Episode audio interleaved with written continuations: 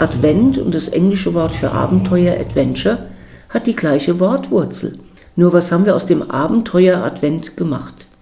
Wir haben es wirklich schön sauber eingepackt, äh, ganz zu schweigen davon, dass wir eigentlich gar keinen Advent mehr feiern, sondern von vornherein Weihnachten. Wir fangen Ende November inzwischen damit an und hören pünktlich am ersten Weihnachtsfeiertag damit auf. Dieses Plädoyer für mehr Wildheit in der Advents- und Weihnachtszeit kommt von Andrea Schwarz. Sie gehört zu Deutschlands bekanntesten Autorinnen im Bereich spiritueller Literatur und ihr aktuelles Buch beschäftigt sich mit dieser Zeit, an dem die meisten an süßes Glöckchen klingeln und Glühweinduft denken.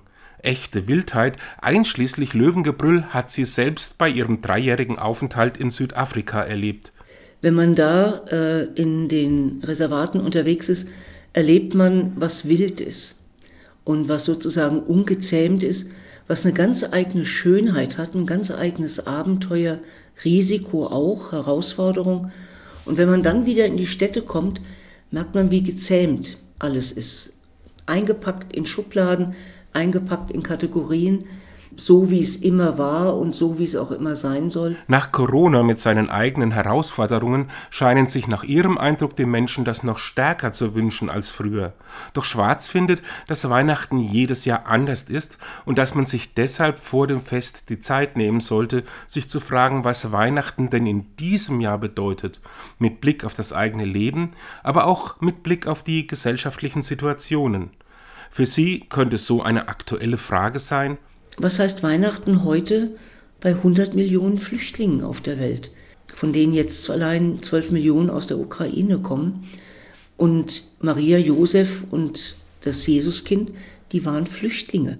Schwarz will auch auf die Radikalität der biblischen Erzählung von diesem Jesuskind hinweisen. Ich glaube, dass es eben keine brave Geschichte ist, keine gezähmte Geschichte, sondern durchaus eine, eine abenteuerliche und eine wilde, die bis hin zu seinem Tod führte, weil er den Kräften, die die alte Ordnung aufrechterhalten wollen, sehr suspekt war. An den Konsequenzen merkt man eigentlich etwas von der Radikalität dieses, dieser Geburt des Kindes, als es dann zum jungen Mann herangewachsen ist. Ihr Buch Wilde Weihnacht versteht sie als Herausforderung, mal anders auf die Advents- und Weihnachtszeit zu schauen. Also ich würde mich freuen, wenn es einfach ein bisschen nachdenklich macht, zum Innehalten einlädt eben nicht alles so zu machen, wie es schon immer war, sondern auch zu überlegen, was heißt es denn für mich und was ist es denn für mich.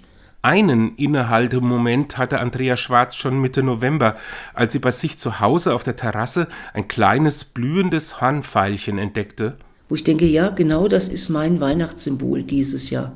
Das mitten im Winter, da wo keiner was hingesät hat, da wo es nicht geplant war, fängt auf einmal etwas ganz klein und unscheinbar an zu blühen. Wir warten immer nur auf das große, riesige, dolle, was alles umkrempeln soll, statt zu schauen, wo im Kleinen, im Verborgenen, im Dunklen fängt auch schon was an zu blühen.